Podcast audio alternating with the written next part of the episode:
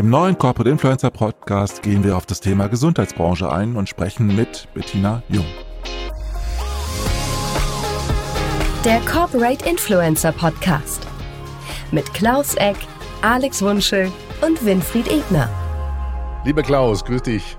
Hallo Alex. Wir dürfen jetzt heute mal wieder Zaungast sein und reinschauen, reinhören, besser gesagt, in ein Corporate Influencer Breakfast, das bei dir regelmäßig läuft jeden Mittwoch äh, um was 8.30 Uhr, glaube ich, geht's, 8.30 Uhr geht's los.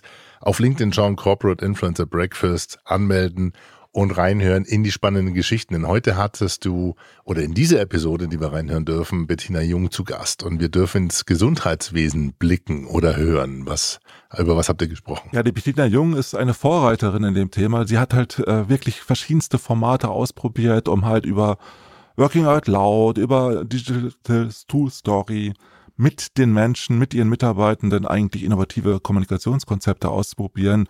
Und äh, sie ist auch sehr offen für das Thema Corporate Influencing, versucht auch solche Dinge zu implementieren. Und das ist sehr, sehr spannend, mit ihr zu sprechen, weil sie einfach auch in die Zukunft schaut.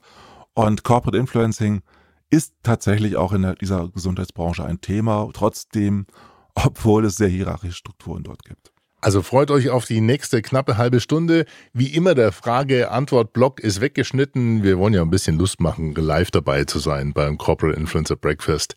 Insofern freue ich mich jetzt auf dich und äh, Bettina Jung. Viel ja, Spaß. Dankeschön, Alex. Herzlich willkommen zum neuen Corporate Influencer Breakfast. Heute mit Bettina Jung. Herzlich willkommen, Bettina. Schön, dass du dabei bist. Ja, vielen Dank, Klaus. Ich freue mich hier zu sein. Herzlich willkommen in die Runde. Ja, ich bin Klaus Eck. Leider ist heute die Nina Müllens nicht dabei aus gesundheitlichen Gründen, aber wir freuen uns sehr darüber, heute über das Thema Gesundheit, Gesundheitsbranche zu sprechen mit Bettina, die schon sehr lange äh, in der Gesundheitsbranche aktiv ist, auch selbstständig war, sogar als Krankenpflegerin angefangen hat, inzwischen bei der KfH arbeitet. Dazu wirst du gleich sicherlich noch ein bisschen was erzählen, was die KFH macht mhm. im Dialysebereich und wie ihr auch organisiert seid. Und du bist auch sehr, sehr aktiv bei relativ modernen Themen wie New Work in der Medizin, New Work in Healthcare, hast auch dazu bei Büchern beigetragen und bist relativ bekannt in der Branche. Und hast du auch wirklich tatsächlich bei euch äh, die ähm, Working, Out, Working Out Loud ausprobiert und auch mit äh, Digital School Story äh, Dinge gemacht, die sehr innovativ sind. Ich bin sehr gespannt, was du uns heute mitgebracht hast und was du zu diesen Themen erzählen kannst. Aber am Anfang wäre es toll, wenn du dich vielleicht kurz vorstellst und zu deiner Funktion ein bisschen mehr erzählst bei der KFH. Ja, mache ich gerne. Ähm, ja, ich wohne in Wiesbaden äh, Bettina Jung ist mein Name für die, die gerade nur hören und nicht lesen können. Ähm, ich bin Change Managerin äh, bei dem Kuratorium für Dialyse und Nierentransplantation. Wir sind eine Non-Profit-Organisation und ein nephrologischer Gesamtversorger. Ähm, wir haben deutschlandweit zwei, über 220 Nierenzentren und äh, MVZs wo wir sowohl Sprechstundenpatienten, also die noch nicht an der Dialyse sind, wie auch Dialysepatienten versorgen. Ähm, ich glaube, was uns aus oder was, was in diesen Zeit, gerade in Corona-Zeiten, sehr relevant ist, dass wir einfach ein sehr vernetztes äh, oder ein sehr dezentrales Unternehmen sind, was Vernetzung braucht. Ähm, A, auch ohne Corona schon Vernetzung braucht, aber mit Corona noch viel mehr. Inwieweit ist es denn auch in der Gesundheitsbranche, in Krankenhäusern üblich, überhaupt remote sich auszutauschen, wie wir das jetzt gerade auf Video machen? Also gibt es da auch äh, wirklich Vorgehensweisen im Sinne von, dass man sich wirklich über Videokonferenzen sehr stark austauscht oder sind da die Verantwortlichen eher noch zurückhaltend im Verhältnis zu anderen Branchen? Ähm, also ich würde branchenweit sagen, dass die eher zurückhaltend sind, was insofern aber auch nicht so ähm, fern liegt, weil ja doch viele einfach nicht ständig am Computer arbeiten, sondern einfach die Patienten versorgen. Äh, und da eben in so, so, so Patientendokumentationssystemen eher unterwegs sind. Wir im KFH hatten allerdings ähm, tatsächlich das große Glück, sage ich jetzt mal, dass wir vor Corona Office 365 ausgerollt hatten. Und das heißt, wir waren äh, wirklich ausgestattet, als das Ganze anfing. Und wir haben, äh, ich bin dort angesiedelt in der Abteilung Lernen und Entwickeln. Ähm, und wir haben es geschafft, weil wir da auch ein paar sehr, sehr innovative Menschen haben, innerhalb von einem halben Jahr fast alle Schulungen, alles online anzubieten. Das ist ja schon sehr, sehr weitgehend. Oft ist es ja auch so, dass so etwas wie ein Social Intranet in der Gesundheitsbranche gar nicht so üblich ist. Es gibt vielleicht Mitarbeiter-Apps, worüber man Informationen erhält. Man bekommt sie oft auch zentral zugespielt und ihr geht jetzt auch einen Weg, habe ich auch von dir im Vorfeld gehört, wo ihr wirklich die Menschen mehr in die Partizipation bringt. Wie habt ihr das gemacht in der Vergangenheit?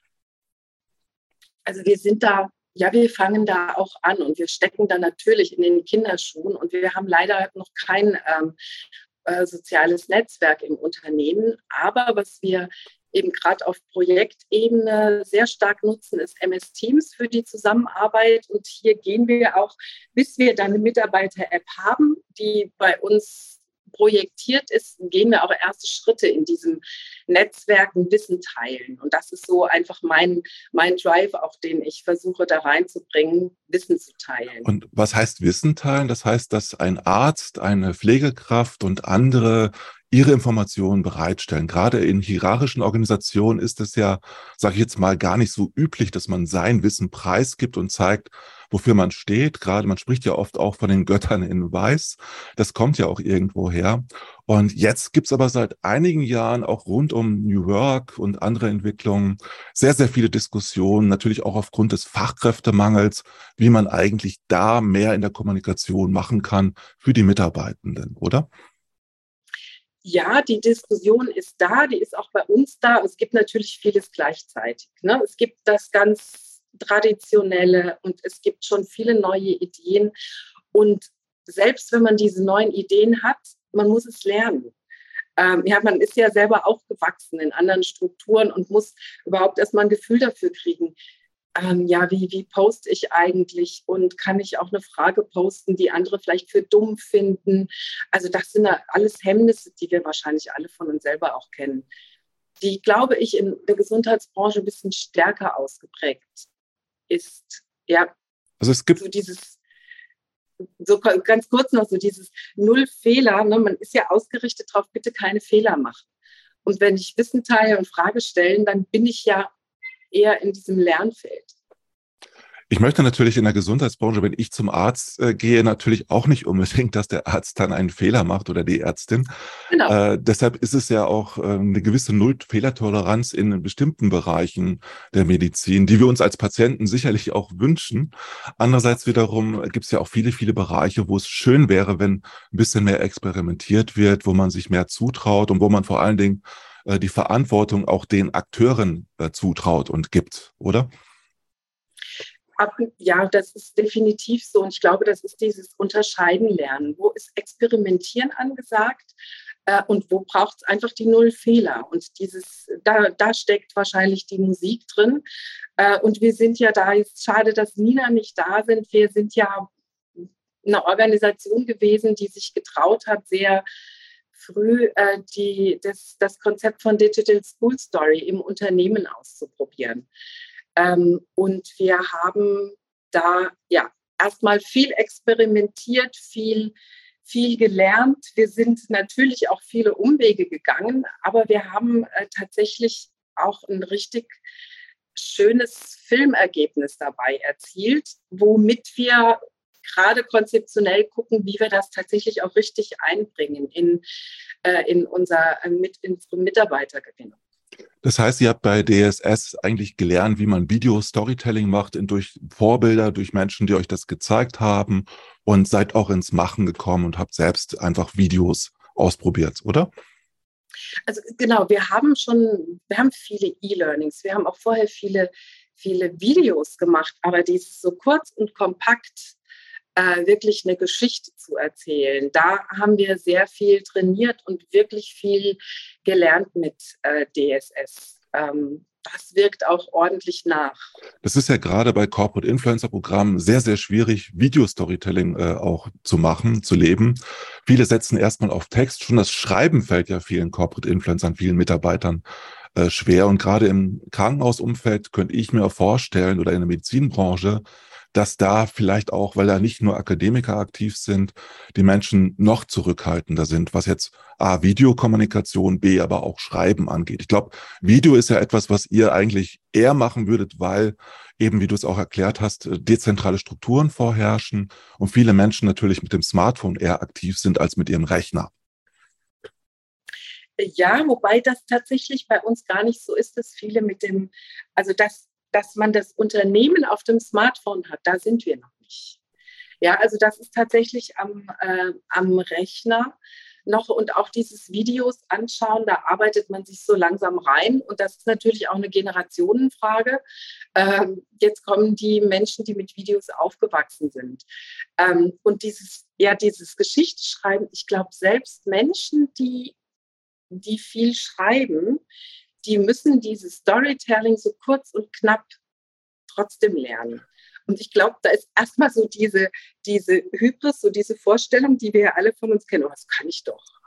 Ja, und äh, ja, ja, klar mache ich das. Und dann sind wir wirklich durch so eine Lernkurve gegangen, dass wir gemeint haben, hm, okay, nee, muss noch ganz anders werden. Aber also es war richtig cool. Aber Video ist doch ganz einfach. Wir müssen nur so eine Kamera hochhalten und dann äh, einfach richtig. aufzeichnen und das veröffentlichen. Das ist genauso, ja. wie man in, genau. in fünf Minuten einen Blogartikel verschreiben kann, der 5000 ja. Zeichen enthält. Natürlich können das alle, weil wir haben ja alle E-Mails schon geschrieben. Aber vielleicht genau. ist das Feedback dann doch nicht so gut, wenn wir das so einfach machen würden. Ich merke, ja. ich merke auch, ich merke auch, wie kritisch Menschen in der Gesundheitsbranche, aber auch darüber hinaus auf die erfolgreichen Vorbilder wie Mark Raschke und Klinikum Dortmund schauen, wie sie halt einfach wenn dann so etwas passiert, wenn auch in der Medizinbranche plötzlich junge Mitarbeitende oder älte, ältere Professoren auf Video auftreten, was ja bei das Klinikum Dortmund sehr viel macht und gemacht hat, ja. dass da aber auch gerade in der Branche doch recht kritisch drauf gesehen wird. Woran liegt das? Also ist das noch kein Zutrauen? Ist das zu wild, zu verrückt? Äh, passt das nicht zu den Strukturen oder wie erklärst du dir das? Also meine These ist, es hat viel damit zu tun, dass Sichtbarsein ähm, nicht so geübt ist. Also man ist sichtbar jetzt in der Ausübung des Berufs, aber nicht im, im Sprechen über den Beruf und schon gar nicht im Positivsprechen über den Beruf. Und so, also ich kenne das sogar, kenne das auch von mir selbst, so dieses Sichtbare darüber sprechen, was wir wirklich für, für gute Dinge machen. Ähm, wahrscheinlich ist es auch noch ein bisschen mitgeprägt, ähm, so Patientendaten und Umgang mit Patienten braucht auch eine große Vertraulichkeit. Das verstärkt das wahrscheinlich und das muss ja mit dieser Sensibilität dann auch gelernt werden. Das haben wir auch beim Videodreh zum Beispiel gemerkt. Ja, dann haben wir einen Videodreh aus dem Zentrum bekommen und dann hat jemand eine ganz tolle Aufnahme gemacht. Aber leider konnte man eine Patientenakte sehen, wenn man angesummt hat. Ja, das sind so unglaublich viele wichtige kleine Dinge, die da zu beachten sind. Sichtbarkeit und Transparenz sind ja sehr, sehr wichtig. Und äh, wenn man das so macht, wie du das beschreibst, dann kommen ja viel mehr positive Geschichten auch in die Welt, als wenn man jetzt nur die kritischen Debatten über die Gesundheitsbranche, die ständig sparen soll und muss. Äh, da gibt es ja viele, viele Menschen, die eigentlich im Mittelpunkt stehen, worüber man auch gute Geschichten erzählen kann, viele, viele Beispiele auch bringen kann. Und gerade jetzt äh, in Zeiten von Corona, wo die Belastungsgrenzen auch in vielen Fällen einfach erreicht werden oder überschritten worden sind, geht es ja erst recht darum, dass man eben nicht nur in Anführungsstrichen die, die schlechten oder die Leidensgeschichten erzählt, sondern dass man auch zeigt, wie gearbeitet wird und wie viel man auch Vertrauen der Gesundheitsbranche schenken sollte, weil da sind wir jetzt ja auch ein Land, was sich gar nicht unbedingt immer verstecken muss, oder? Ja, das stimmt. Und ich würde erstmal, wenn ich jetzt wirklich bei dem Blick auf, das, auf die Branche einsteige, würde ich ähm, die wahrscheinlich ein bisschen provokante These vertreten. Es ist wahnsinnig viel Geld im System und es arbeiten wahnsinnig viele Menschen im System, aber es ist beides nicht besonders intelligent verteilt. Ähm, das traue ich mich heute laut zu sagen. Das habe ich mich lange nicht ähm, getraut, laut zu sagen. Es sagen jetzt auch immer mehr Menschen laut und ich, ähm, ich beobachte einfach viele sehr spannende Entwicklungen. Also ich weiß nicht, aus unserer äh, Gruppe kennen möglicherweise viele Würzorg aus Holland. Ähm, ich habe gerade letzte Woche einen Vortrag von dem Joste Block gehört. Ähm, die haben 15.000 Mitarbeitende und haben dafür zwei Direktoren und 50 Verwaltungsangestellte und noch zwölf Leitungskräfte, wenn ich es richtig im Kopf habe, aber so in dieser Größenordnung, weil sie einfach selbst organisiert arbeiten. Ähm, und ich glaube, da können wir uns unglaublich viel abgucken. Und deswegen glaube ich, dieses selbstorganisiert Arbeiten stärken. Also ich weiß nicht, äh, ob äh, der Herr Wirt hier ist. Ich weiß, dass im Klinikum Saarbrücken da sehr viel passiert. Es wird gerade in Aschaffenburg meine Station auf die Beine gestellt. Da ist ein ganz normaler chirurgischer Chefarzt, der sagt, ich will andere Arbeitsverhältnisse schaffen, dass, die, dass es den, die Menschen eine Chance haben, ihr, ihre, ihre Fähigkeiten einzubringen. Äh, und die gehen wirklich absolut neue Wege. Und das ist einfach klasse. Oder das Born Gesundheitsnetzwerk ist ein ambulanter Pflegedienst, der in Dortmund angesiedelt ist. Die arbeiten sehr weit selbstorganisiert. Würzorg Deutschland kommt da. Also ich kann weiter aufzählen. Das ist, man erlebt ja jetzt auch, dass die Gen Z, darum wird das halt äh, viel diskutiert, dass die gar nicht mehr bereit sind, in bestimmte Strukturen einzutauchen, wenn sie zu viel arbeiten müssen, wenn da nicht diese Freiheiten, die sie eigentlich gewohnt sind, aus der Schulzeit, aus der Universität, remote zu arbeiten, auch gegeben sind. Und anhand der äh, Generation wird eigentlich nur diskutiert, brauchen wir vielleicht mehr Freiheiten auch in der Gesundheitsbranche für den Einzelnen, für den Arzt, für die Pflegekraft. Äh, wenn man das aber gleichzeitig mit der Debatte um Belastungsstrukturen sich anschaut, klingt das immer sehr, sehr weit weg von der Wirklichkeit einerseits. Und äh, andererseits wiederum äh, gibt es ja keine Fachkräfte, die dann in diesen Strukturen arbeiten wollen, wenn sie ständig diese Belastung aushalten müssen. Wie kann man mit diesem Spagat am besten umgehen? Wie geht ihr damit um? Ich würde sagen, wir stecken da mittendrin in diesem Spagat. Ähm, und ähm, ich denke, an manchen Standorten gelingt es gut, damit umzugehen und an anderen ist es schwieriger. Also jetzt gerade in Ballungszentren ist es, ist es schwieriger. Was ich ähm, sehr spannend fand jetzt von dem Hubertus äh, Schmitz-Windenthal, der in Aschaffenburg das startet, der hat viele Bewerbungen bekommen von Menschen, die vor fünf bis zehn Jahren aus den Gesundheitsberufen ausgestiegen sind. Das heißt, der bietet eine neue Art des Arbeitens an und zieht wieder Personal rein. Ähm, natürlich ist das ein Experiment und die werden viel lernen und da werden auch Fehler passieren, aber die gehen den Weg und das ist, glaube ich, sehr wichtig. Die Magnetkrankenhäuser habe ich noch nicht genannt, da passiert total viel. Ja, also ich glaube, uns ist unglaublich wichtig, da laut drüber zu sprechen. Das heißt, dieses Engagement, was es ja gibt, was man ja auch in den Medien mitbekommt, was einfach in Krankenhäusern bei Ärzten, Ärztinnen zu finden ist, das muss man einfach viel lauter nach draußen äh, ja. schreien, wie es auch bei Working Out Loud ja eigentlich heißt. Also eigentlich wirklich zeigen und auch miteinander in den Austausch gehen, um auch sich selbst zuzutrauen, stärker auch über sich und über die Prämissen auch zu sprechen. Ich meine, wir haben in den Talkshows ja durch die Corona bedingt erstmals nicht nur viele Virologen, sondern auch viele Pflegekräfte kennengelernt. Und wir haben ja gemerkt, was das für einen Impact hat. Es gibt ja wirklich regelrechte Influencer und Stars, die dadurch auch entstanden ja. sind in den Medien. Ja. Und das zeigt ja, dass ja auch ein Bedürfnis da ist, nicht nur bei Patienten, sondern auch in der Branche äh, Orientierungspunkte zu haben. Und das ist vielleicht auch für euch in Sachen Corporate Influencer eine Chance. Wie siehst du das? Dass man Menschen aufbaut, die vielleicht sowohl in der Pflege wie in der Ärzteschaft stärker nach außen gehen. Das wird nicht jeder wollen, aber diejenigen, die vielleicht auch mit diesem Engagement nach draußen gehen wollen und einfach zeigen wollen, wofür sie brennen, das ist ja ziemlich spannend und das funktioniert in anderen Branchen ja auch recht gut. Das ist, ähm, ich glaube, da bin ähm, ich jetzt in meiner Organisation eine der wenigen, die jetzt tatsächlich breiter rausgeht. Natürlich so in der Fachwelt gehen, gehen viele raus, die da einen Expertenstatus haben, aber dieses über die Arbeit reden fangen wir ganz langsam an zu denken. Und man muss ja erstmal alles gedacht haben und dann fängt man auch an, es zu lernen. Ähm, und ja, es ist so ein Stück weit auch meine Passion, da, da ein Stück voranzulaufen und zu sagen, hier geht doch. Das ist ja etwas, was Männer gut können, erst reden und dann denken. Ähm, und das, was du beschreibst. Hast du gesagt. Genau, deshalb darf ich das ja auch sagen. Äh, während Frauen da oft auch zurückhaltender sind im Verhältnis, das erlebe ich auch immer wieder. Das erlebt man auch in Debatten rund um Speaker und Speakerinnen. Mhm. Und was ja spannend ist, ist einfach die Art der Selbstdarstellung. Also viele Menschen in Deutschland zumindestens mögen es nicht, dass Einzelne sich äh, herausragen und als Selbstdarsteller inszenieren.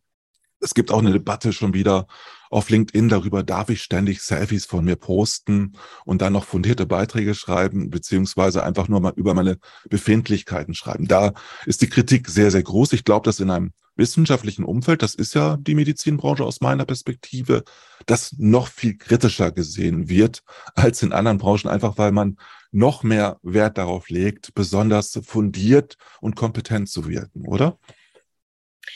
Ja, also das ist das eine und das wissen wir alle, wenn ich einen richtig fundierten Beitrag schreiben will, dann kostet das wahnsinnig viel Zeit. Und, ja, und das da, noch nebenbei. Ja, genau. Und das ist dann nämlich immer dieses hier, wann soll ich das noch machen? Und ich kann das auch total gut verstehen. Und ich persönlich habe das ja tatsächlich mit Working Out Loud gelernt. Ähm, dass man natürlich erstmal was investieren muss, aber dass man tatsächlich irgendwann in diesen Level kommt, dass man mehr für sich gewinnt, als man reingibt oder zumindest die Waage hat. Ja, und dass es sich lohnt, dieses Content auch zu verteilen.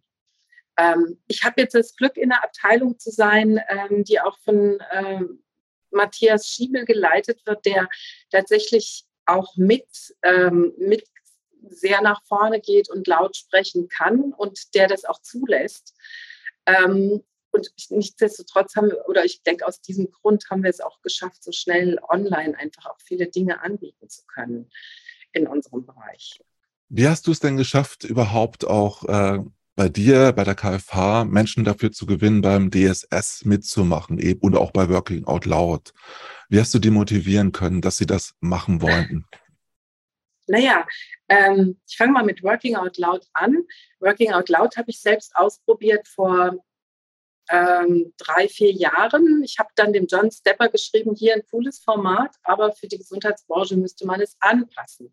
Und ich habe ja dann tatsächlich ähm, zusammen mit, mit ähm, drei Kooperationspartnerinnen haben wir so einen ersten Piloten gemacht, haben das Programm verkürzt, organisatorisch einfacher gemacht und sind ja inzwischen so weit, dass wir eine zweite Runde haben, dass wir eine wissenschaftliche Evaluation haben und jetzt kommt es, jetzt sind wir so weit, dass wir, nachdem wir im KFH experimentiert haben, ne, so ich sage so Graswurzel-Initiative mäßig, dass wir nächstes Jahr das wirklich einführen werden. Und ich bin sehr gespannt. Wir sind Finalisten. Wir haben uns damit beworben beim ähm, deutschen Preis für Gesundheitsmanagement, den die DRK jedes Jahr. Und wir sind in der Finalistenrunde, was ich ähm, super spannend finde und wir werden nächstes Jahr da wirklich dann mit starten.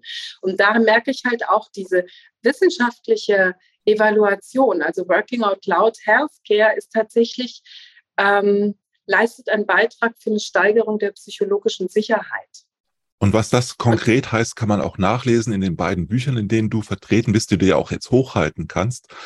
Äh, stimmt, stimmt, stimmt. Einmal New Work in Healthcare und New Work in der Medizin. Genau umgekehrt. Genau.